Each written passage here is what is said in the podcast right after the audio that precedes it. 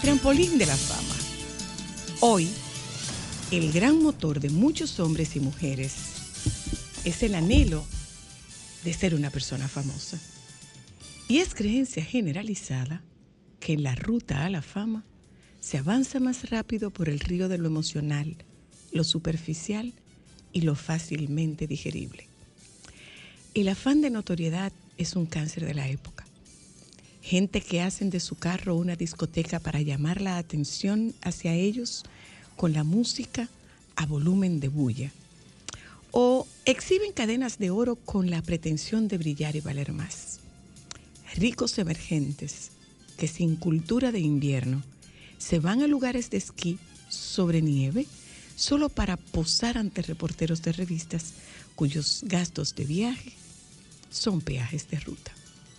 Chicas que con el lema de crea fama y acuéstate a cobrar, venden su dignidad al precio de apartamentos, carros y accesorios de los que luego son despojadas porque ellas son artículos desechables para usar y tirar. Políticos corrompidos que con tal de llegar hipotecan el ejercicio del poder. Allá quienes a codazos zancadillas y otras indignidades. Tratan de alcanzar la fama como trampolín al dinero y al poder. A mí, la luz de Jesús me dejó ver que el camino del éxito perdurable es la trascendencia que hace de una vida una obra de progreso colectivo. Eso escribía mi papá Yaqui Núñez para el Listín Diario, un 2 de noviembre del año 2004. Maestro, penosamente actual. Esta es la manera de comenzar nuestro programa en la tarde de hoy, rindiendo un tributo a la memoria del más grande comunicador que ha dado la República Dominicana. Un aniversario más de su muerte física, porque mientras haya obra, mientras haya calidad, tu muerte nunca será real descansarás siempre y te mantendrás vivo en el corazón de cada uno de estos dominicanos que nos nutrimos con tu ejercicio, que nos alimentamos y abrevamos en esa fuente inagotable de tu saber y mejor comunicar. Bienvenidos. Esto es solo para mujeres.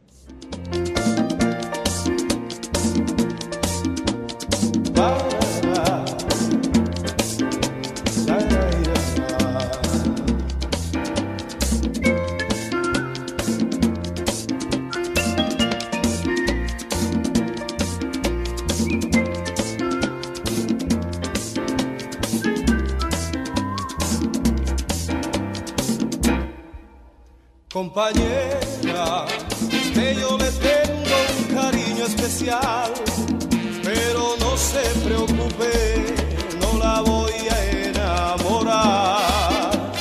Quiero conservar a su manera, sencillamente compañera. Compañera, que yo le tengo un amor especial, pero no se preocupe la voy a aprovechar. Quiero conservar a su manera, sencillamente compañera. Compañera, usted es amable, deseable y desate, pero no se me asuste, no la voy a desnudar. La quiero conservar a su manera sencillamente compañera. Compañera, usted se merece algo muy especial, especial como usted. Por eso yo le doy sencillamente esta canción. Estás escuchando solo para mujeres.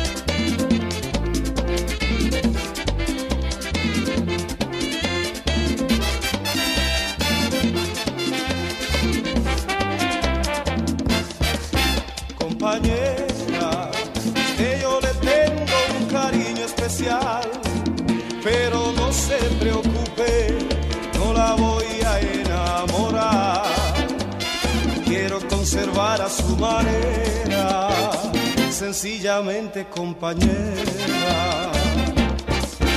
Compañera, que yo le tengo un amor especial, pero no se preocupe, no la voy a enamorar.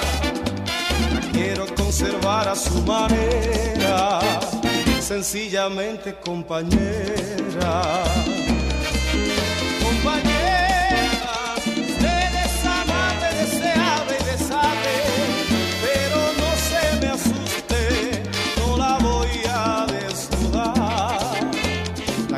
Conservar a su manera, sencillamente compañera.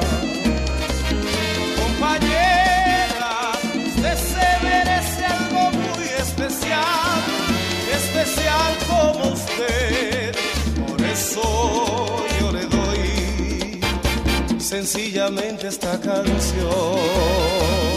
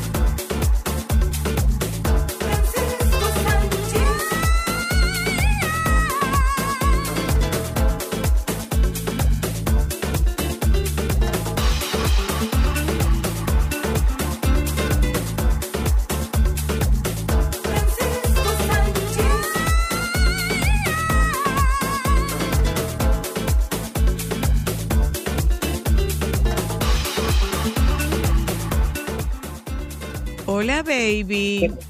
¿Cómo está? Espera un segundo, cuéntame. Antes de, oye, oiga, oiga, oiga esto, oiga esto.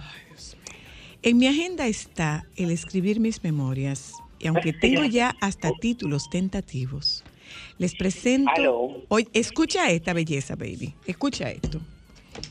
En mi agenda está el escribir mis memorias y aunque tengo ya hasta títulos tentativos, les presento a un presentador o la escuela de, mi vida como la historia de un hombre al que llamaron maestro sin que nunca pasara de ser un estudiante.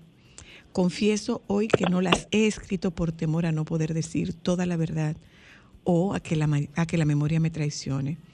y porque no quiero caer en la tentación de la autobiografía que maquilla los recuerdos, dictada más por el cómo quiero que me recuerden, por el cómo fue y el cómo fui. Uno de mis autores favoritos, Luciano de Crescenzo, al final de sus memorias confesó que no era fácil ser fiel a la verdad, porque el pasado era tan móvil como bandera en día ventoso, y visto con ojos del presente puede ser no más que el presente del pasado. Como decía San Agustín, en nuestra mente conviven el presente del pasado, que es la memoria del presente, que es la intuición, y el presente del futuro, que es la espera. ¿Quién puede escribir así? Jackie Núñez, porque tú publicaste que tú estabas leyendo el libro. Ya lo sabe. Un día Entonces, como oye, un día me- como hoy hay un, un- es, es el, el aniversario 9 de la muerte de mi maestro, maestro de Ajá. muchos. Ajá, pero tú sabes, Zoila, que eso en estos tiempos hay una parte de la población que no entiende para nada qué significa eso y hay otro que tiene que leerlo eh, 75 veces y por palabra para entenderlo. Y hay otros grupos que lo entendemos. Probablemente entiendan Pero este otro, probablemente entiendan este otro que leí al inicio del programa y si tú me permites te lo comparto. Hoy, el gran motor de muchos hombres y mujeres es el anhelo de ser una persona famosa. Y es creencia generalizada que en la ruta a la fama se avanza más rápido por el río de lo emocional, lo superficial y lo fácilmente digerible. El afán de notoriedad es un cáncer de la época. Gente que hacen de su carro una discoteca para llamar la atención hacia ellos, con la música a volumen de bulla o exhiben cadenas de oro con la pretensión de brillar y valer más. Ricos emergentes que sin cultura de invierno se van a los lugares de esquí sobre nieve solo para posar ante reporteros de revistas cuyos gastos de viaje son peajes de ruta. Chicas que con el lema de crea fama y acuéstate a cobrar, venden su dignidad al precio de apartamentos, carros y accesorios de los que luego son despojadas porque ellas son artículos desechables para usar y tirar. Políticos corrompidos que con tal de llegar hipotecan el ejercicio del poder. Allá quienes a codazos, zancadillas y otras indignidades tratan de alcanzar la fama como trampolín al dinero y al poder. A mí, la luz de Jesús me dejó ver que el camino del éxito perdurable es la trascendencia que hace de una vida una obra de progreso colectivo. Esto lo escribió Jackie Núñez para su columna del Listín Diario un 2 de noviembre de 2004. Parecería, Eso sigue idéntico, parecería, parecería actual. Sí, que eso sigue igual. Parecería actual. Ajá. Parecería actual. Así son las cosas de la vida. Déjame. Cuéntame. Eh, hay como muchas cosas y casos. Sí, ¿eh? que Dime. comentar. eh, Ay, mira, vi esta noticia que me gustó bastante. Eh, que dice que la organización internacional Crime Stoppers eh, anunció eh, su intención de abrir una oficina en la República Dominicana y otra en Costa Rica para apoyar en las políticas de manera de materia de prevención y lucha contra el crimen organizado transnacional y sus actividades ilí- ilícitas Claro. relacionadas en ambos países. Eso está muy bien. ¿Tú sabes por qué? Porque, porque aquí se está refugiando mucha gente. Ya lo sabes. Ujú, Eh.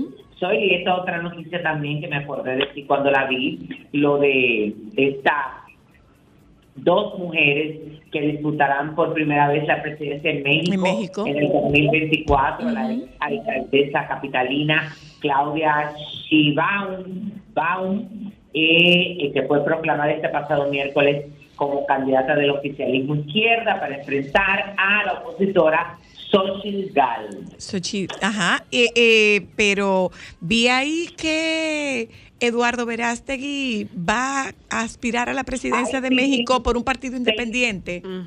se inscribió, pero ya tú, eh, ya tú sabes lo que le han dado candela, ¿verdad? Claro, que sí le han dado. Que le han dado candela. Primero, yo me sorprendí, eso te quería preguntar, porque él dice dice que, que inscribió su candidatura. Y tú puedes inscribir su candidatura, tu candidatura sin tener partido. Porque va por un partido independiente, va, va como independiente y México lo permite. Pero no tienes que ir como un, par, con un partido. No, un candidato independiente podría tener un movimiento, pero sí puede ser, debe tener alguna, debe, debe ser necesario tener alguna estructura que te soporte y probablemente él tenga una estructura que te sopor- que lo soporte, pero no es ni PRI ni PAN, que son los dos grandes partidos mexicanos. Ajá, pero ya tú sabes que la gente ha agarrado y ha dicho que qué sé yo qué, porque tú sabes que la gente dice que él ha aprove- ha aprovechado la Que para coyuntura eso fue lo de la película. de la película para esto, qué sé yo, pero la verdad es, bueno, eh, es válido que cualquiera en su momento eh, quiera aspirar Mm. todo lo que se quiera, pero siempre he dicho, señores, hay que entender que eh, para involucrarse en la política hay que documentarse y prepararse con relación Pero mira, en México, en México no es tan inusual, tú oyes, en México no es tan inusual que gente del arte, que gente del mundo No del arte y la farándula pero- no participe en política. Yo no estoy de acuerdo con ese tipo de cosas, no estoy de acuerdo con ese tipo de cosas, mucho menos que tú aspires a la presidencia. Que Yo entiendo que es una gente que no solamente debe de dirigirse hacia un sector, porque eh, cuando él escribió, eh, inscribió la, la, la candidatura, habló sobre los migrantes y ese tipo de cosas. Está bien, perfecto, pero eh, no sé, yo en, en- soy medio radical. Porque Y tú sabes que, tú sabes qué pasa. que parte de lo de lo que hemos tenido aquí eh, de, de lo que hemos vivido De nuestra en- experiencia. Desde muchísimos países eso mismo porque en el momento conectan una serie de cosas eh, pero que eso no es cuestión de una conexión. Sí, Ahora pero, pero, pero es muy frecuente que se achicharren, tú oye. Es muy frecuente que, te- que, que se quemen, que se achicharren en el ejercicio. Porque, por ejemplo, ahí está Cuauhtémoc Cárdenas, que fue una de las grandes estrellas del fútbol eh, Cuauhtémoc mexicano, Blanco. que fue el novio. Cuauhtémoc Blanco. Cuauhtémoc Blanco, cierto, cierto. Cuauhtémoc Cárdenas Ajá. era otro, era un candidato a la presidencia mexicana. Cuauhtémoc Sí, sí. Que es, eh, es un, es un, un gobernador y le ha ido súper mal. Súper mal le ha ido, súper mal.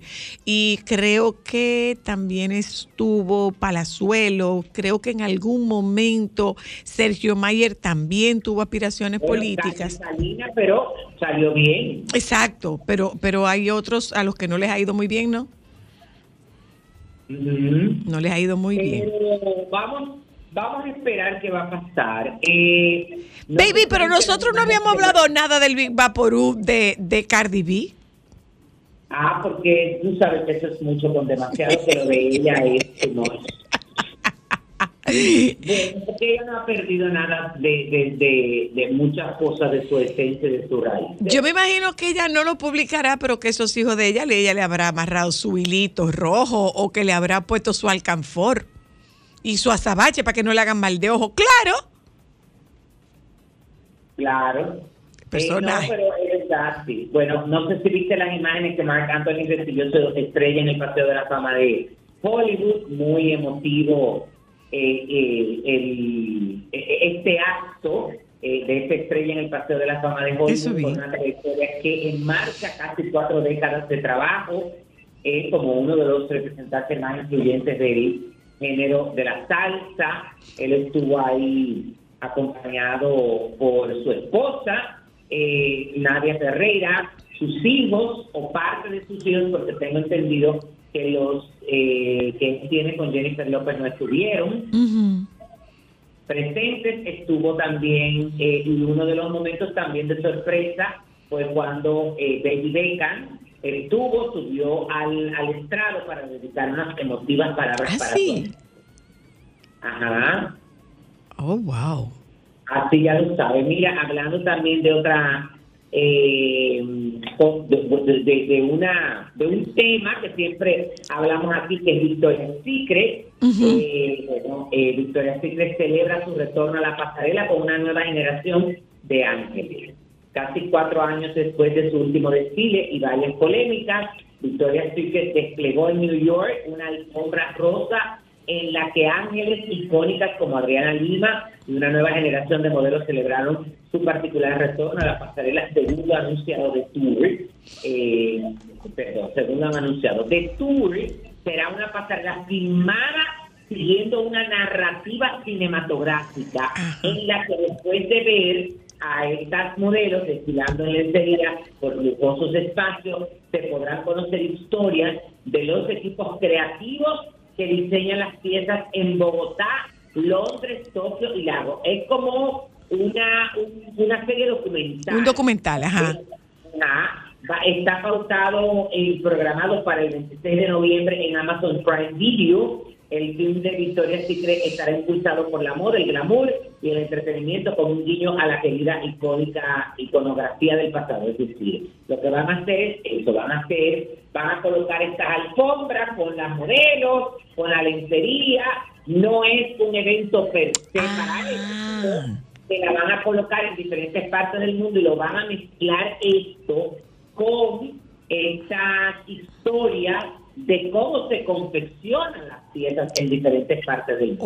Ok, o sea que no es un show. No, no, no, no. Eh, pero yo tú sabes que eh, el morbi para marear a uno, ellos lo ponen como que retornan a la pasarela. Mm, ya No, pero tú entendí. sabes que esa es la idea, confundirnos a todos. Hay que buscar su dinero, mi amor, y que, que recupere el, el posicionamiento. Claro. No, y ellos no, no, no, no. Parece como que le esta, estas estrategias que ellos han tenido de las fotografías con estas modelos icónicas, ¿te acuerdas que lo hablamos de aquí? Ajá. Parece que eso le ha dado resultado y que las ventas han aumentado. Ah, ok. No, pero tú sabes que estaban muy en mala. Mira, Sí. ya salieron, eh, ¿cómo que se llama esto? Los nominados de eh, los premios a la moda dominicana en su segunda edición del 2023. Ya salieron, el premio se va a entregar el 21 de septiembre. En Tan un rápido. espectáculo en el Hotel Jaragua, donde se van a hacer reconocimientos y dentro de estos reconocimientos se va a entregar uno a Para Cabrera, otro a Mónica Mendoza, ¡Ay! otro a ¡Qué bien!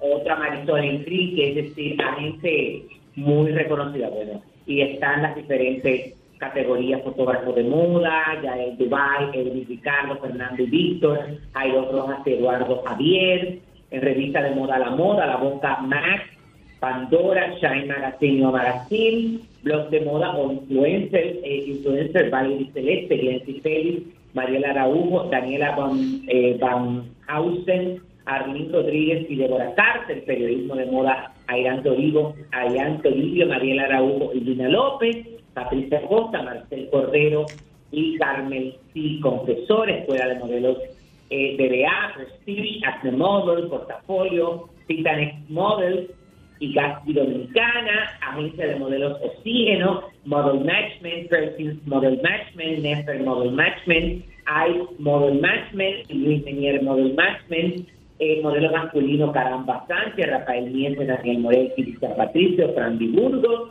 modelo femenino Iandra Martínez, Ina Cruz, Laura Reyes, Manuela Sánchez y Neisy Montero y Valeria Honda. Bueno, y así mismo está maquillista, eh, estilista, el, premio ícono de moda que lo ganó en su primera edición, Leslie Rivera, va a ser entregado a, Le, a Helen Blandino. Mm, Pero una cosa, baby, y ya pasó un año.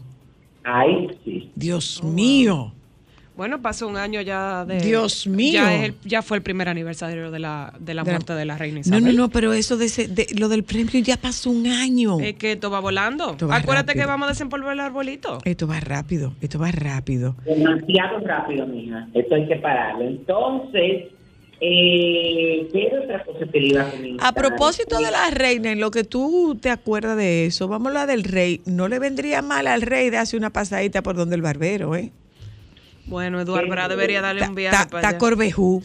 Hasta los pelos de la ceja los tiene largos. Está corvejú, corvejú, corvejú el señor. pero dice que no tiene nadie que la atienda ni se ocupe de Y su señora esposa, Ella está en otra ¿Qué cosa. cosa? Eh, acuérdate que ese señor vive en en Costa, lejísimo, por allá. en Balmoral. No, Pero ¿de quién que tú estás hablando? Del rey. No, no, de ese no, de Carlos. Ah, no, pero a el favor. Eh, pero Carlos se ha visto algún día mejor de ahí. No, no, no, baby. Está Corbejú. Está Corbejú. Pero es que Cor- siempre ha sido Corbejú. No, no, no, no. te no. pregunto yo, ¿y tú no piensas que también ella hay que, tiene que hacerse un estilismo y ella tiene que hacerse su cuidado? Entonces tú pretendes que si ella no está cuidada, ella que tú pretendes que ella cuide al otro. No, él debe cuidarse, que lo mande, que le diga, que llame al, al, al barbero real, al peluquero real y le diga, peluquero real, venga. Peluquero no real, venga. Organice al rey que está medio desorganizado. Que él es muy rabioso. Baby, pero está desorganizado, baby. Está desorganizado. Está desorganizado, desorganizado está. Cuando hasta los pelos de la ceja lo tiene largo. Eh, sí, mira, tú sabes que. Ay, mira, el. ¿Cómo se llama esto? El presidente Abinader Ujú. Informó que habían acordado tener todo listo para recibir el primer crucero de turistas en Pedernal el Pedernal. 18 de este año. Ay, qué El bien. barco de la compañía Royal Caribbean traerá al menos 3.000 turistas quienes disfrutarán de un paquete de, de destinos ecológicos en la provincia y la región de Siquillo. El día 18 de diciembre estaremos recibiendo un crucero de la compañía, bueno, dijo el presidente. ¿Tú sabes qué es esto? Porque la verdad es que nosotros somos muy creativos. A raíz del anuncio de esto, mucha gente, por supuesto, con sus comentarios, qué es lo que van a encontrar, que qué sé yo, que para ti, que se, eh, ¿cómo que se llama la mata esa que se da como en el desierto? Camajo, eh, Eh, eh, Cambrón. Cambrón. Cambrón. Ahora te pregunto yo. Yo que en un momento dado fui eh, un apasionado de los cruceros y tomé varias rutas eh, de crucero por el Caribe, mi amor. Hay una isla donde tú te montas, pero mira, específicamente en una que no me acuerdo. Ahora, yo me desmonté y cuando yo bajé, caminé 50 pasos. Óyeme, que yo y le pedí, no, no, no, nada más son estas tres calles. Es que eh, es a ver, es a ver tres calles, el que vaya para Pedernales. No, mi amor, y, no, y, y las playas más espectaculares, porque la verdad es que son espectaculares esas playas. Y yo me imagino una puesta de sol eh, desde, desde ese crucero y, y- y- y un bañarte en esas playas, que son, son playas paradisíacas con una gran ventaja, que no son playas atiborradas de bañistas. No. Entonces es como tener una playa virgen a mi disposición. Yo lo veo, ay, yo, ay, yo lo veo muy bien, yo lo veo muy bien, yo lo veo muy bien. Esas playas son espectacularmente hermosas, hermosas. Lo único es que hay que medir cuál va a ser el impacto que tenga en la flora y en la fauna la llegada de esos, de esos cruceros, pero me imagino que se estarán tomando las previsiones del lugar. Claro, claro. Claro, pero bello, bello, bello, bello, precioso. Claro. Es bellísima. Que tenemos el recordarle a la gente, señores, que el espectáculo de Herrera Ah, sí. Es el 23 de septiembre en la sala de la restauración del Gran Teatro del Cibao a las 8 y 30 de la noche, que las boletas se están vendiendo en Huepa Tickets, en CCN Servicios, Supermercado Nacional y Jumbo, ¿eh? para que la gente después no diga que no se lo anunciaron con tiempo, porque o sea, que la gente es intensa. ¿Cómo es que la gente? Intensa. Igual que el próximo sábado 16 es el espectáculo de Raymond y Miguel. Ah, ok. ¿Ese es dónde? ¿En la arena? En el Gran Teatro del Ah, en el. Gran Teatro, en el Gran Teatro. Hay muchas cosas, baby, ¿eh? Hay muchas cosas, hay muchas cosas, muchas cosas, muchas cosas, muchas cosas, muchas cosas, muchas cosas. Se casa esa niña, la hija de Luis Miguel, pero él no la va a poder entregar. Ay, qué pena por ella. No, no. eh, la Stephanie, la hija de Luis Miguel.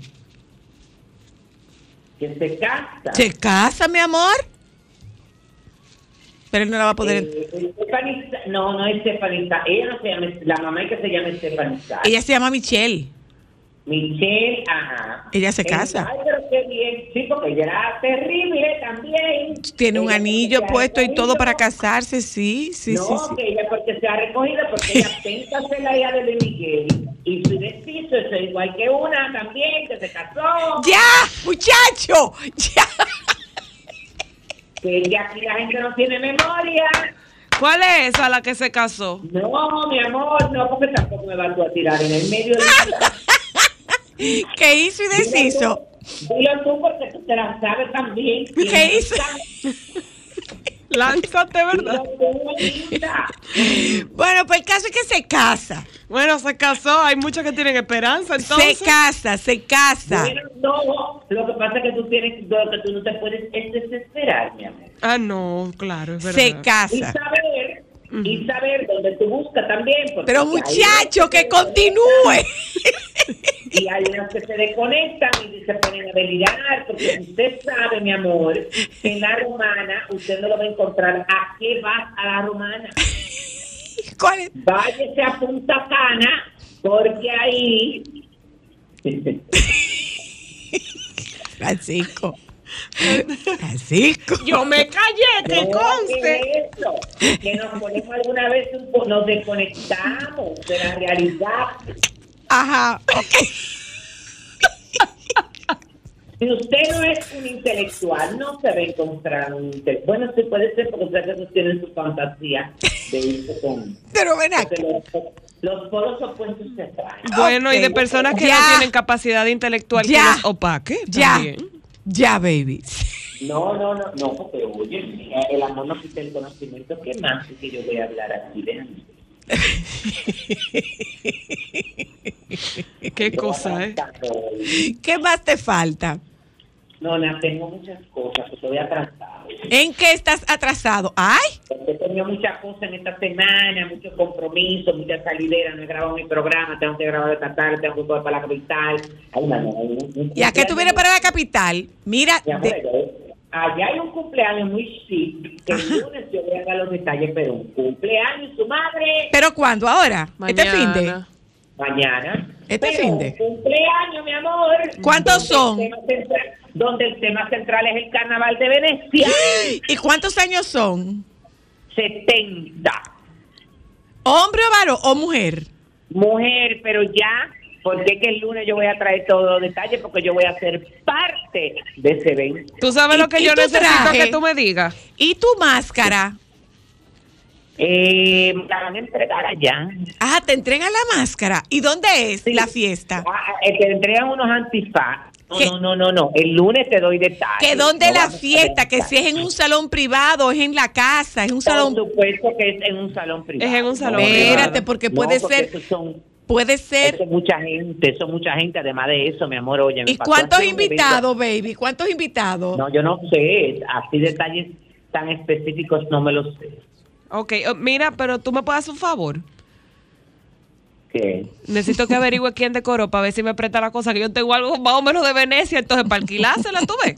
Si hay dos o tres cositas que tú puedas identificar que puedan servirme para mi próximo evento, averíguame, por favor. Bueno, ya, te puedo despedir. Ay, sí, porque tengo hasta hambre y no tengo cosas. ¿No tiene manzana? No, mi amor, quedé tuyo. Bye, baby. Momentos solo para mujeres. Hoy hablaremos de la inconstitucionalidad del picapollo es solo para mujeres. Por ejemplo, yo estoy pasando una crisis ahora existencial en mi vida. ¿Cuál? Tengo una úlcera y el médico me prohibió comer picapollo. Pero ¿cómo ¿Qué así? Pero por lo menos un pedacito. ¿Quieres que te diga la verdad? Dímela. Y lo, bu- y lo bueno son los de los chinos. Esto es lo curioso. lo quiera comer, lo felicito. Pero yo creo que eso deben de comerlo moderadamente, porque la salud, la grasa, no- una cosa no va con la otra. El tema es que parece que el picapollo da seguidilla. No, no, es buenísimo. Yo me lo como, yo soy un deportista, yo lo controlo, porque, mierda, soy la que bueno, ¿sabes? El de Kuna- Del alma le salió. Espérate, déjame tragar. Espérate. No hay cosa mejor en la vida que comer con la mano y que la servilleta suya sea la lengua. Mire, cuando usted agarra ese picapollo así, que usted comienza, usted agarra el mulo bate y el ala y usted lo abre así, y usted entonces comienza a quitarle los cueros y lo pone ahí al lado. Pero espérese, no crea usted que eso se va a botar, Ajá. porque es que estos cueros quedan crocantes. Entonces, Ay, pero tú te deberías comes- ser hasta un narrador culinario de picapollo, porque tú le das hambre a No, cualquiera. pero oye, cómo lo está Entonces- describiendo. entonces, Continúa, Tú te continúa. comes, tú te comes la carne, pero no vaya a tirar los huesos y que ahí al- todo el mundo lo batute. Eso tú lo pones al lado de los cueros. Porque después que tú terminas de comerte el picapollo y de limpiarte los dedos con la, ma- con la lengua, entonces te faltan los nudos de los cartílagos en los huesos. Pero Y aquella el, pasión, el mi es amor. comedor de pica pollo. Ay. Definitivamente. Momentos solo para mujeres. Déjame cambiar tus días y llenarlos de alegría. Solo para mujeres.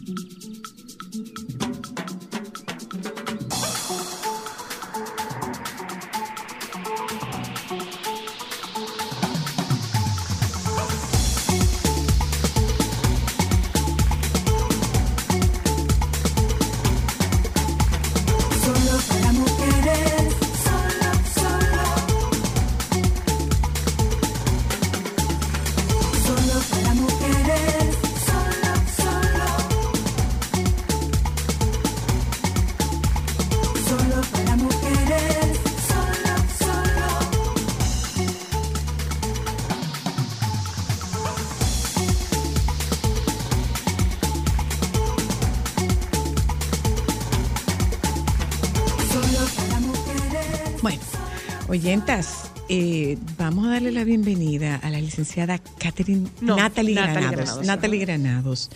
Eh, ¿Qué es un fonoaudiólogo? ¿Qué es fonoaudiología, Natalie? ¿Para qué sirve eso? ¿Con qué se come eso? La fonoaudiología es una profesión autónoma e independiente. Es una disciplina que trabaja todo lo que es comunicación y los desórdenes en el ser humano. Todo lo que tiene que ver ¿Pero con qué desórdenes? Los desórdenes comunicativos. Ah, es, ¿están, ¿lo político están incluido ahí? Eh, no. Deberían. Bueno, no si no tienen No, una sí y no, discapacidad sí y no. relacionada. Ok, ok. Pero cuando hablamos de desórdenes comunicativos, nos enfocamos en todas las áreas que tienen que ver con la comunicación. Por eso es tan importante un fonoaudiólogo. Y las áreas que tienen que ver con la comunicación son el lenguaje, el habla, la voz, cómo nosotros pasamos los alimentos, que se conoce como función oral faringia, y la audición. Es una, es una disciplina fonoaudiológica bastante amplia, con bastantes campos. ¿Y por qué hablamos de desórdenes a nivel comunicativo? Que la fonoaudiología tiene desórdenes a nivel comunicativo. Es porque en el transcurso de nuestra vida se nos pueden llegar a presentar muchas dificultades. Y dificultades en diferentes áreas de las que acabo de mencionar. Eso es realmente la fonoaudiología. Ok.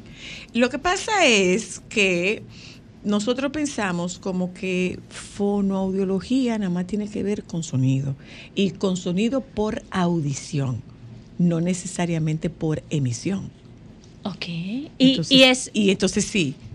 Y es clave porque realmente sí manejamos los sonidos. La comunicación es un sistema de símbolos que todos hemos ido construyendo a través de la historia.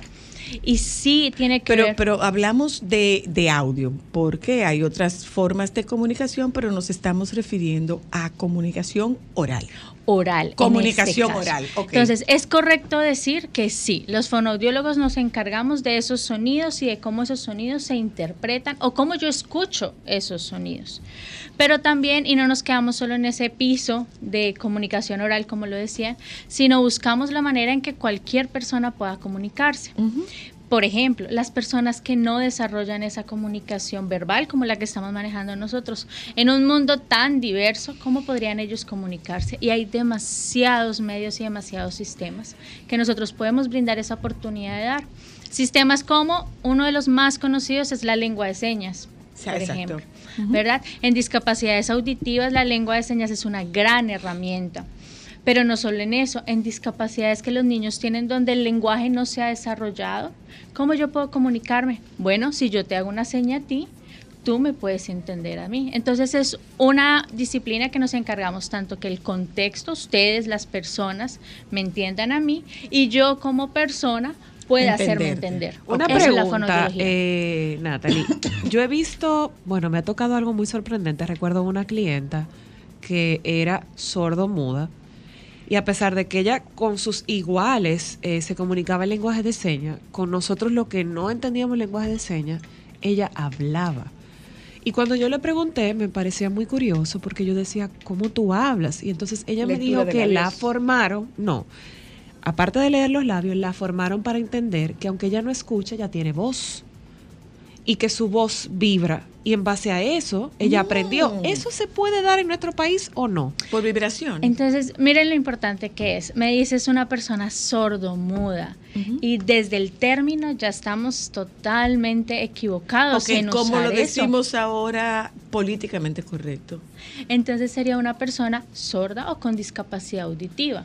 ¿Qué es la discapacidad auditiva? Listo, algo me pasó a nivel de escucha, no escucho, pero hay algo afectado realmente en mi voz. En su cuerda, exacto. en mis cuerdas. Entonces, yo no escucho, pero tengo toda la capacidad de emitir sonidos. ¿Cómo se da esa comunicación? Entonces, eso es importante. La rehabilitación. Porque, perdona, has hecho una salvedad. O Muy sea, no interesante. es sordomuda. Exacto, es solamente sorda. Sorda. Es sorda. Ok. Y es importante entender cómo desarrollamos el lenguaje y es claro, a partir de sonidos. Exacto. Yo escucho lo que me dice mi mamá, yo escucho lo que me dice mi papá y yo comienzo a jugar con esos sonidos que tiene mi boca, pa, va, va, va, va. En una rehabilitación auditiva, cuando la persona tiene una amplificación como audífonos, implantes cocleares, entonces, ah, bueno, esa entrada auditiva ya está disponible, por así decirlo. Entonces yo ya puedo escuchar qué es lo que me dice mi ambiente, mi cerebro retroalimenta y logramos producir. Eso es en resumen lo que una fonoaudióloga haría en una, terra- en una terapia auditiva. Y en ese verbal. caso, ¿es difícil para una persona que nunca ha crecido escuchando esos sonidos empezar a producirlos? Claro, entre más tiempo pasa sin estímulos, sin una rehabilitación adecuada y tampoco sin un tratamiento médico adecuado, pues más difícil va a ser adquirir esos procesos. Difícil, pero la fonoaudiología no es una regla para todo el mundo. Sino no- es cada persona en particular sus persona es necesidades. individualizada. Ajá, nosotros no podemos tener un manual donde decimos a Antonio, a Pedro y a Juan le hacemos lo mismo porque nosotros Cada no quien funcionamos crece y evoluciona así. Entonces, dependiendo también el diagnóstico que nosotros tengamos, dependiendo qué es la necesidad ¿Quién que él tiene, diagnostica? Nosotros intervenimos. Y eso es muy importante. La fonoaudiología, y yo creo que eso es una opinión muy personal, ninguna área de la salud puede trabajar sola. No, por sí, sí. supuesto. Nadie. Estamos ahí totalmente de acuerdo. Siempre va a ser, a nuestro entender, multidisciplinar. todo va a ser multidisciplinar. Cuando un niño nace, vamos a hablar eh, eh, de un recién nacido, nacen los primeros exámenes auditivos, que eso es muy importante. Los niños deben tener exámenes neonatales y que incluyan audición. Sí, claro. Cuando un niño viene, el primer médico que le hace todo el le dice, no, este niño no está escuchando. Listo, vamos a remitirlo a la fonoaudiología, entonces ya viene un primer diagnóstico. Hay algo que está afectando los la, la parte auditiva del niño, la parte del desarrollo, mandan a una fonoaudiología especialista en audiología y comienza a hacer el diagnóstico. Entonces, las fonoaudiólogas diagnosticamos, Mm, pero también hay múltiples eh, disciplinas que generan y apoyan esos diagnósticos médicos. Los otorrinos, por ejemplo, neurólogos. Los otorrinos, neurólogos, eh, psiquiatras, médicos generales, médicos pediatras. Si estamos hablando de un adulto, porque los fonoaudiólogos también trabajamos con adultos, entonces, bueno, ¿quién es el primero que trabaja con un adulto? Los médicos de urgencias. ¿Cómo hay- llega el adulto a fonoaudiología? Y, y a eso yo le después quiero... de haber de- después de haber pasado por dónde? No, y a eso quiero agregarle porque tú estás hablando de un, de un proceso desde el nacimiento, pero ¿qué pasa cuando un adulto empieza a perder esas facultades? Y, lo brillante de la comunicación es que la comunicación es el primer signo de alerta que nos dice hay algo que está fallando en mi sistema. Si ustedes se dan cuenta, cuando una persona va perdiendo esas capacidades de lenguaje, entonces ya no me habla tan coherente, ya no recuerda las cosas, mm, mi abuelito ya no se comunica tan claro como pasaba antes, o mi abuelito tuvo un accidente en el cerebro y lo tuvieron que llevar de urgencia y desde ese momento ya no habla. Las fonoaudiólogas entramos ahí. Pero Con- eso es en el caso de los abuelitos. No, no, no, eso es cualquier perdona, adulto. Perdona, hoy día ya no es solo los abuelitos. Y, porque, eh, porque yo soy una abuelita. No, y Y- yo, por ejemplo, tengo, te hago la pregunta porque tengo una amiga de 37 años que tenía una situación bastante complicada eh, con un tema de, osteoporio- de, de osteo- Osteoporosis. osteoporosis en, en- en el hueso del oído y empezaba a dificultarse O sea, el, co- va- el va- uno vamos un poco entenderla. al mundo eh, Adulto. eh, al mundo adulto, Adulto. que no nece- es degenerativo, no es degenerativo. Está vinculado esa pérdida de audición o esa pérdida de capacidad eh, está vinculado a procesos degenerativos o no necesariamente está vinculado a procesos degenerativos. La audición, si la dejamos un momentico aparte, porque la audición nos va a acompañar, pero no es todo, no es todo el sistema. Pero nosotros como en nuestro desarrollo sí vamos perdiendo facultades a medida que vamos supuesto, creciendo. claro. Es un proceso que Ley todos de vida vamos a que nos pasar. pasa a todos. ¿Qué es lo que nosotras hacemos? Buscar que esas habilidades se conserven, se recuperen lo más posible Ah, en cualquier ciclo de edad. ¿sí? Con cualquier tipo de diagnóstico. Yo puedo tener una persona con Alzheimer a los 35 años, una persona que por un accidente de tráfico quedó sin la posibilidad de tragar los alimentos, puedo tener un chico universitario que por el estrés le dio algo en el cerebro y quedó afectado el lenguaje. Nosotras las fonoaudiólogas estamos ahí para trabajar en ¿Es lo mismo parte. una fonoaudióloga que una foniatra? No. ¿Qué es la- no ¿Cuál es la diferencia? Los foniatras son médicos especializados en toda la foniatría, en toda la parte de producciones diagnósticas propiamente orgánicas. Nosotros nos encargamos, aunque nos encargamos de esa foniatría, nos encargamos de la fonación de los sonidos, de la comunicación, nosotros rehabilitamos todas esas ¿A dimensiones. partir de qué edad puede iniciarse esa rehabilitación? ¿O, o se es muy pequeño para, para rehabilitarse? Nunca es muy ¿O para temprano. entrenarse? Nunca es muy temprano ni muy tarde. Ok. ¿sí? Apenas nosotros identifiquemos un signo de alarma, nosotros vamos, ¿sí? Es, eh, yo comparaba la fonoaudiología como esa campanita que nos avisa a los bomberos que hay una urgencia, nosotros estamos ahí. Así el incendio sea pequeño, vamos a recurrir a eso. ¿Cuál es el porcentaje de éxito? ¿Y a qué está vinculado? Vinculado a la persona. El éxito, mm, dependiendo de lo que midamos por éxito. No, ¿sí? no, me refiero al, al resultado favorable, positivo, exitoso. Para ese paciente. En un, en un proceso, si está vinculado al número de sesiones, a la colaboración del paciente, a las condiciones en las que llegue. Es un poco, es un poco una mezcla de todo lo que hace falta para que esto se produzca. Sí, eso es un cóctel, es un cóctel. Y, y sobre todo tenemos que ver mucho quién es la persona, quién es su entorno, qué tan rápido los sistemas permitieron que llegara donde la terapeuta y qué tan favorable o qué tan dispuesto está la persona en salir. en Puede ser, conocer. puede ser frustratoria la terapia, porque cuando se habla de rehabilitación, eh, los procesos son lentos, a veces dolorosos, Dolorosos. eh, muy demandantes. Agotadores. Y el, el paciente dice, "¿Pa dónde? no, no, no voy, no voy. Porque entre otras cosas, eh, yo lo veo como psicoterapeuta. Yo puedo en un momento determinado enseñarle a mi paciente, espera un momento, mira, cuando tú llegaste tú estabas aquí. Déjame comentarte las cosas que tú decías en aquel entonces y escúchalas ahora para que tú sepas si caminaste o si no caminaste. Para que tú sepas si avanzaste o si no avanzaste, porque tú te puedes encontrar con un paciente ya sea adolescente, adulto joven, que te dice yo no siento que tengo ningún progreso. Entonces, ¿a qué está sujeto? ¿Con qué, qué, está qué determina? ¿Cuáles son los determinantes de éxito de esa terapia? Lo primero es que en las evaluaciones, si cualquier terapeuta responsable va a ser consciente al paciente de qué es lo que está pasando. Y que es un proceso. Mira, yo soy consciente de que algo pasó, yo soy consciente de que algo tengo, y así sean niños. Yo soy consciente de que algo no está de acuerdo a la norma y necesitamos trabajar de ello. La conciencia de un paciente es fundamental para el éxito terapéutico. Lo segundo sí es constancia. Las sesiones de fonoaudiología y creo que en la mayoría de terapias no te van a decir a la quinta sesión ya sales. No, eso no pasa. Eso es un proceso que a veces lleva años. Cuando nosotros trabajamos con personas con diagnósticos que comprometen el neurodesarrollo, por ejemplo, autismo, esquizofrenia también afecta, eh, todos los procesos de parálisis cerebral, es un acompañamiento de toda la vida De toda la vida. de toda la vida.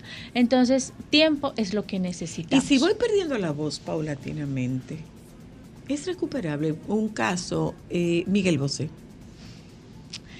Los cantantes, y no nos vayamos tan lejos a los cantantes, los profesores. Supuestamente por una sinusitis, lo de Miguel Bosé, fue una infección.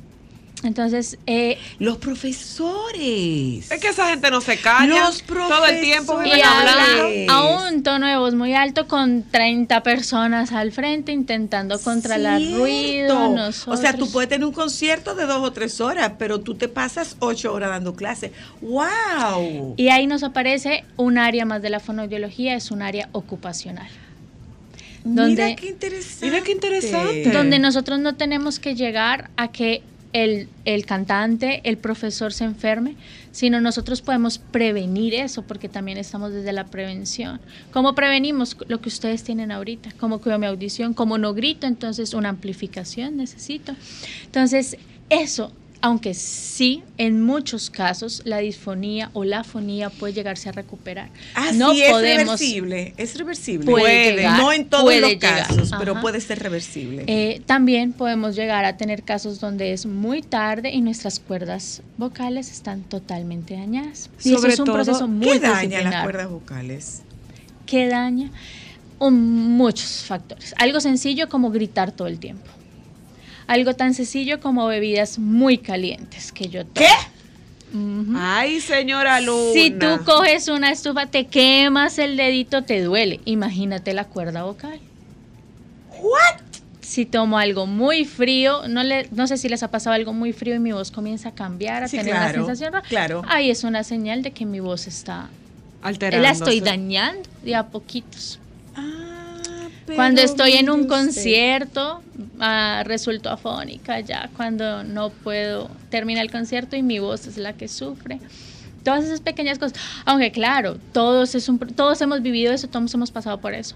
Pero la prevención y la promoción de una salud comunicativa es fundamental. En el ¿Cómo caso, se en el caso previene la de salud no y en el comunicativa? y en el caso por ejemplo de las personas que viven de su voz, cantantes, comunicadores, profesores, Terapeutas. terapeutas, Locutores. locutores, animadores, que son los que más gritan aún utilizando un micrófono, ¿cómo ellos pueden prevenir o hay ejercicios para proteger esta herramienta que, que, que es lo que les da de comer? Porque ese es su trabajo, hablar. Claro que sí. Hay muchos ejercicios que nos pueden ayudar. Por ejemplo, el silencio es un ejercicio que poco utilizamos. Sí. Los profesores sí. terminan una clase y en vez de quedarse en silencio unos 15 minutos, ¿qué van? A hablar con el otro profesor. O a tomarse una- O a un vaso de agua bien frío porque hace mucho calor. El agua y es después importante. que tú has calentado esas cuerdas vocales, tú Enfriarlas las de llevas para forma. atrás. O un cafecito bien Claro, caliente. Un cafecito bien caliente. Entonces hay muchas maneras, pero ¿cómo, se, cómo, ¿cómo podemos llegar o abarcar más esa prevención de la salud comunicativa con espacios donde permitan que la fonoaudiología surja en este país? Y eso es sumamente importante. Es que la gente yo Explíquese pienso que no le da la importancia eso. que necesita. Lo que pasa es que no es tan Por visible. falta de conocimiento, No, mira, lo que- mira todo lo que nosotros estamos descubriendo. Miren, la fonoaudiología en Latinoamérica lleva más de 60 años desarrollándose, porque toda, toda, toda profesión se desarrolla y evoluciona con Sí, el sí, tiempo. sí, claro. En República Dominicana la fonoaudiología apenas está aterrizando, está llegando. Es jovencita. Sí, Sí, es muy Ajá. joven, tiene pocos años, la verdad. está a nada. Entonces, las políticas públicas, la inclusión en servicios de salud, la inclusión en salud ocupacional en los trabajadores, permitirá que esas herramientas lleguen a más poblaciones. Permitirán que se identifiquen los riesgos comunicativos desde temprana edad y desde momentos tempranos, momentos donde yo puedo ver a un trabajador y puedo ver que por el ruido de una construcción está perdiendo audición. Licenciada, una pregunta. Para, para estos papás, porque vamos a hablar un poco de los niños, que quizás tienen nada de conocimiento del mundo cuando tienen un recién nacido, y a lo mejor eh, de la escuela del pediatra no es hacerle eh, estos estudios auditivos que usted eh, recomienda que se hagan. ¿Qué debe un papá observar en el desarrollo de ese bebé que le llame la atención para llevarlo donde ustedes y empezar a buscar si hay algo que no está correcto para empezarlo a trabajar? Yo les, les voy a hablar de, de las áreas. Entonces, vamos con audición. Si mi hijo no responde a sonidos fuertes del ambiente, no le presta cuidado a nada de eso, bueno, yo tengo que ver. No le presta cuidado cuando mamá me grita, cuando mamá me habla, me juega. No, el- el estímulo auditivo pareciera que no existiera. Les voy a decir cuando los niños en el lenguaje, cuando ustedes ven y le dicen, eh, Pablito, tienes que traerme esto, y él pareciera que no comprendiera la instrucción, tienen que ir a terapia. Cuando mi hijo ya está cumpliendo más de los dos años, incluso al año, y no dice palabras, vamos tarde para intervención, tenemos que comenzar a observarlo. ¿sí? Cuando mi hijo, porque no solo es antes de los cinco años, sino cuando mi hijo comienza los procesos lectores, porque la lectura es un proceso comunicativo escrito, y mi hijo le dificulta los procesos de leer, no comprende lo que lee o no puede aprenderse el abecedario, tiene que ir a una evaluación fonoaudiológica. ¿sí? Y les voy a contar ah, una experiencia y es... eh, el niño estaba en diferentes eh, terapias, diferentes momentos, eh, terapia ocupacional, terapia física, poco control con terapia fonoaudiológica, pero hay había- algo que le había afectado y era que el niño era selectivo en comer. ¿sí? Solo comía cosas que no tuviera que masticar, como purés. ¿Sí? Entonces no me masticaba, él iba a lo- a odontología porque tenían que corregirle toda la parte dental, pero el niño, la odontología no le estaba funcionando porque el niño tenía malos procesos eh, deglutorios, posicionamiento de lengua, tragar, etcétera, no podía. Cuando llegó a fonoaudiología, trabajamos en compañía de odontología, el niño mejoró los procesos tanto de masticación, la selectividad de alimentos Wow, y el increíble. tratamiento de ortodoncia. Porque la comunicación es todo para un ser humano. Así es. Es con lo que nos desenvolvemos en este ambiente. Entonces, respondiendo a eso, hay muchas maneras de identificar. ¿sí? Lo importante es cuando ese papá llegue, por ejemplo, al odontólogo, sepa el odontólogo que tiene que apoyarse de una fonoaudióloga en el caso que lo amerite. La profesora sepa que si un niño no está aprendiendo adecuadamente la lectura, sepa que tiene una fonoaudióloga para apoyarlo. Cuando llega el pediatra y el pediatra ve que su desarrollo comunicativo no dice palabras, se comunica solo por señas o ni señas hace, tiene que saber que hay una fonoaudióloga apoyando sus procesos. Wow, qué interesante. Bueno, esto está, ustedes están en, en neurotraining. En neurotraining. Neurotraining. ¿Dónde, dónde está neurotraining? En Gascue. Gascue. Y el teléfono para las personas que puedan estar interesadas, Catherine. 809 532 1992 si ustedes están como neuro, neurotraining en las redes sociales. Miren, de- señores, de verdad, esto es un tema demasiado importante. Muy interesante. Miren todo lo que hemos ¿Tú sabes descubierto, qué? ¿eh? ¿Tú sabes qué? Eh, me lo pienso hasta para mí. Claro. Me lo pienso hasta para mí porque mm, mi ejercicio por excelencia, digo, mi, mi instrumento por excelencia es mi Es la voz. voz. Mi Nosotras que instrumento por hablamos excelencia tanto. es mi voz. Gracias. Muchas gracias. De verdad, muchísimas gracias. gracias. Demasiado interesante el tema, señora Súper interesante. Porque la gente pensaría que nada más para terapias del habla. Súper interesante. O para problemas de audición. Y mira, no, mira hasta todo, para mira tragar. todo, mira todo lo que acabamos de encontrar. Ay, gracias sí. Natalie, gracias Catherine. Eh, ya, ya vio usted lo que nosotros siempre decimos en, nuestro programa es que esto es la punta del iceberg para que usted profundice si es de su interés. Nos juntamos con ustedes en un momentito. Hoy es viernes, esto es solo para mujeres, vamos a publicidad y ya volvemos. Momentos solo para mujeres.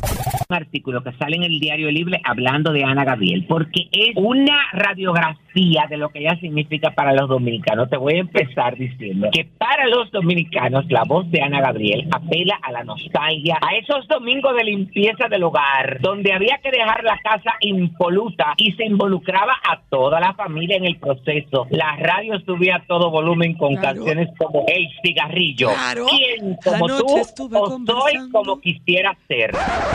Recordé tantas cosas que creí olvidadas. Se las conté todas mientras que lo fumaba. público. Le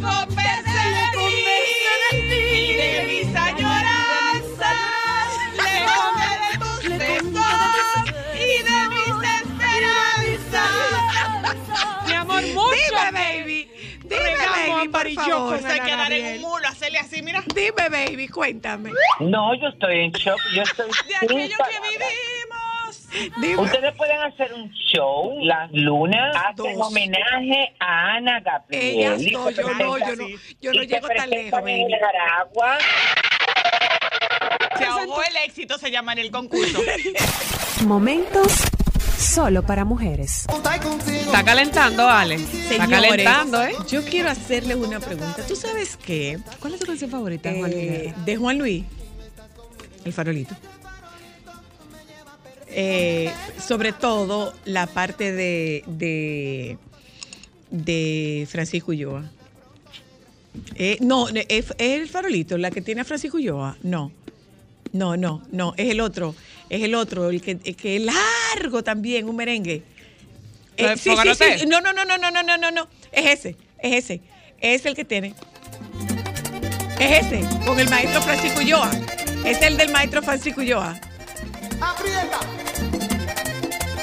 Óyeme, eso sí. Acuérdate que yo Que soy para tú bailar ese merengue, tú tienes que entrenar más duro No, que Félix señor. Sánchez Para para tú bailar ese merengue, lo único que tú necesitas es una gente que sepa bailar. Y oxígeno, pues respira. Es lo único que tú necesitas es una gente que sepa bailar. Después de que tú termines esa pieza, tú caes tiesa. Miren, oyentas, una cosa.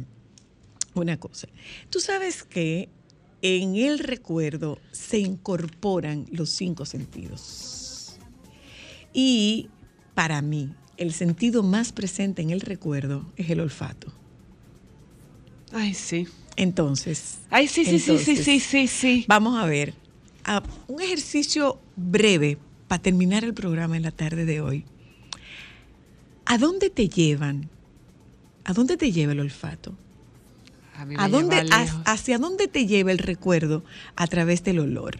Por ejemplo, a mí particularmente hay un punto en Nagua que me huele a mi niñez y es que yo digo que como huele el mar, el salitre de Nagua, Ah, sí, no huele a en ningún las lado. 3 o a las 4 de la tarde no huele en ningún En sitio. ninguna parte Entonces del hay país. momentos que para mí es como yo tengo un deseo de ir a Nagua nada más a oler esa calle que me lleva como para atrás, para atrás, para atrás, para mi infancia. Entonces, ¿qué recuerdo? ¿Tú sabes qué otro recuerdo yo tengo? El del plátano maduro asado. ¡Aló! Hola. Yo soy de Castillo y ese olorcito a tabaco y café que tenía mi madre es ah, inco- inconfundible. Cuando a mí me da ese olorcito de otra persona, eso es lo máximo. Te da la nostalgia, ¿verdad? Ah, me da nostalgia. Te da A la nostalgia. Olores que te conectan con tu nostalgia. ¿Tú sabes a qué? A mí. El olor a leña. Me trae Mm. mucha felicidad porque me acuerdo que justamente eh, de camino a la playa siempre olía a leña de la señora que hacía los dulces.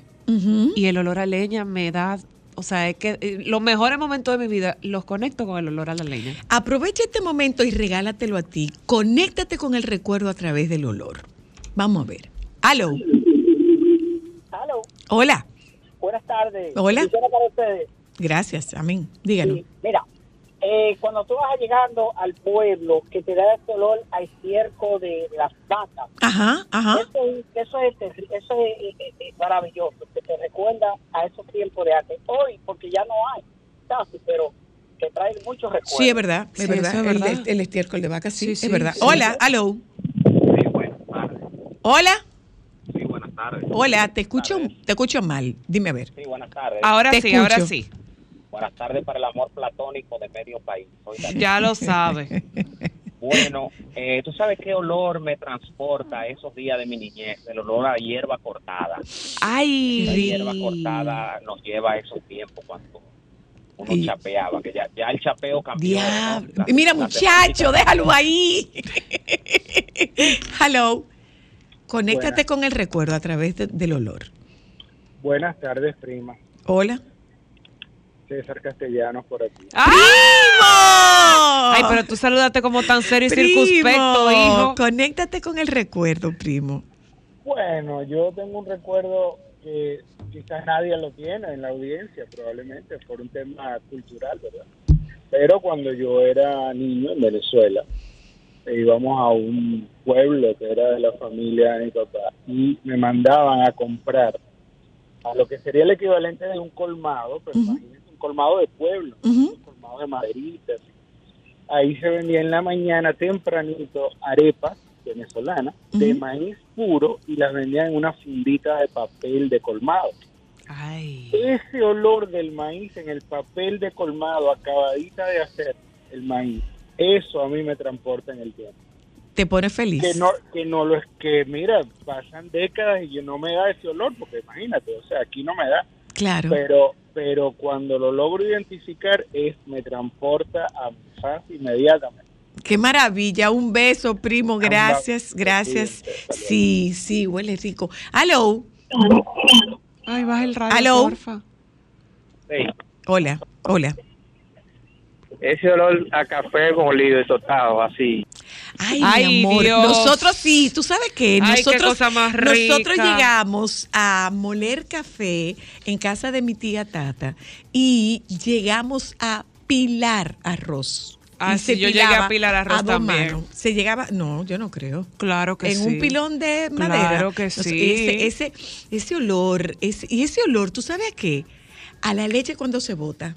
Eso sí no lo recuerdo. Es que la leche sube y tú no estás atenta, la leche sube y se derrama. No Ese recuerdo. olor a leche quemada, que tú sabías lo que venía después de eso, ¿verdad? Te venía tu buen, te venía tu buena persecución, por no decirte dos fuetazos, porque te descuidaste. ¿Tú Hola. ¿Tú sabes qué otro Hola. olor? Buenas. ¿Tú sabes qué otro olor recuerda a casa siempre? El olor de la lluvia. ¿Tú sabes qué olor a de mí la me lluvia recuerda? cuando Mi se mezcla con la arena. Yo digo, de- con, con, con la tierra. Ay, ay, ay. Óyeme una cosa, pero esto es de pueblo, esto es pueblo, pueblo, pueblo. ¿Tú sabes con qué se trapeaba en los pueblos? Con trementina. Trementina Ah, yo me y acuerdo pinol. también. Pinol y trementina. Yo sí de la- Pinol y trementina. Yo la trementina me acuerdo, pero cuando No, pintaba. Pinol y trementina. Y El se juntaba y se echaba en el. ¡Ay, pinol y trementina! Eso es como. Y entonces, ¿qué pasa? Que el piso se limpiaba con pinol y trementina y tú llegabas del colegio, te quitabas el uniforme y te acostabas en el medio de la sala con esa, ese piso frío. ¡Aló! De recién trapeado. Hola. Hola, soy la Hola. Oiga, esta es una cosa tan bonita. Yo recuerdo cuando, Ay, te está Ah, ¿Tú te acuerdas? cuando tenía tres años, nosotros vivíamos en un barrio que se llama Nuevo Puerto Rico de Moca. Y te digo que pasaron, han pasado todos los años de la vida, hasta este momento ya tengo 42, pero el año pasado tuve la oportunidad de entrar a un colmado que solamente me llega ese olor de ese colmado. Y tuve la oportunidad de decirle al señor, señor, yo recuerdo cuando yo tenía tres años que el olor de este, de este negocio es inconfundible y todavía lo conserva. Claro, claro. Entiendo, señor, yo no entiendo cómo esa, porque la mercancía va- tiende a variar, pero conserva el mismo olor. Lo que pasa es que te conecta con tu recuerdo del olor y probablemente no huela igual, pero tú lo recuerdas igual. Soy la abuela igual. Huele igual. Claro. Qué envidia. Gracias, cariño. Hola. Conéctate con un buen recuerdo. Te escucho. Ah, bueno, cuando me mandaban para el campo para vacaciones, que llenaban la leche y venía el viejo con una cantina y le guayaba cacao criollo. Ay, padre, qué cosa más buena, Dios Ay, mío. María, yo, eh, yo- ese- yo- yo nada más iba por eso. ¡Qué rico! A mí, ¿tú sabes qué? criollo. A mí me acaba de cruzar por la nariz ahora mismo un ponche de huevo que le hacíamos a mi papá. Huevo criollo con nuez moscada. Y a mí el olor y de- Con, y con molinillo, se hacía con molinillo. Hola, hello. Sí, buenas tardes. Oye, yo tengo dos. Ujú. Yo entré a un edificio los otros días a llevar algo para un apartamento y me dio el olor a azucena y me, que me dio como un trance porque me transporté a la casa de mi abuela ya en el, en el campo. Pues ella siempre tenía como unas azucenas, unas cosas, entonces esa- es, la casa olía a eso. Y me quedé como en shock. Y el otro fue increíble.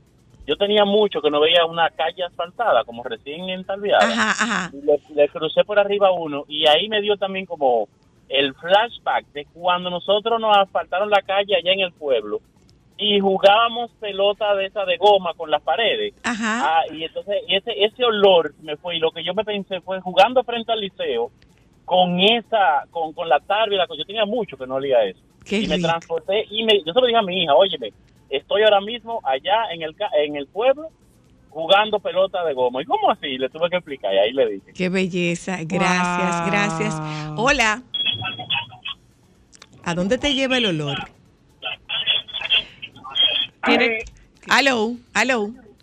Sí, buenas. ¿A dónde te lleva el olor? Este, en este caso fue el sonido. Eh. A los 20 años yo tenía un cuñado que era un hombre que hacía los viernes y llegaba los domingos bebiendo. Qué bonito. Él le cantaba, era Tito Rojas. Mm. Es tan tal que yo escucho a Tito Rojas y me da un olor a, a un whisky, que no voy a decir el marco, y me siento como si estuviera bebiendo. Oh Dios. Wow. Oh Dios. A, a esa etapa de mi vida. Hola. Y ya, que nos vamos. Hello. Qué lindo, Alejandro. Hola. El ozono, el ozono me lleva a la infancia. El ozono. El olor a ozono. Cuéntame. Ok. ¿Ustedes se acuerdan cuando antes, que no había tanta polución y tanto daño a la atmósfera, Ajá. ese olor quedaba después, después de la lluvia? Ajá. Y cuando tú andabas en la calle, bañándote en los caños y corriendo en las calles, cuando ya regresabas para tu casa, esa, esa, ese fresco llegaba con ese olor ozono. Era un placer andar en las calles. Gracias. Y la última. Hola, que nos vamos. Sí, sí, buenas. Le escucho. Sí, el olor me lleva al año, a los años de 1970, Ujú. cuando una, cuando la abuela mía hacía chocolate con leche, ese coconcito que quedaba abajo, ese olor, me llevó ese programa a ese, olor- a ese recuerdo. Cuando la leche se ahumaba un poquito. Cuando, la leche se ahumaba un Ya. poquito. Y me voy a ir un chisma para atrás. Yo no sé si tú te acuerdas que ese, esa leche se mezclaba y se enfriaba en dos jarros. Uno y otro. Así ¿Eh? mismo. Un abrazo para Así ti. mismo. Que la tarde de hoy y la forma de nosotras concluir el programa de esta tarde nos haya servido para bajar un poco las tensiones. Si nosotros viajamos hacia esos espacios seguros y placenteros donde residen los recuerdos que le dan sentido a la continuidad de nuestra existencia. Si lo conseguimos, habremos logrado mucho. Un buen fin de semana. Nos juntamos el lunes.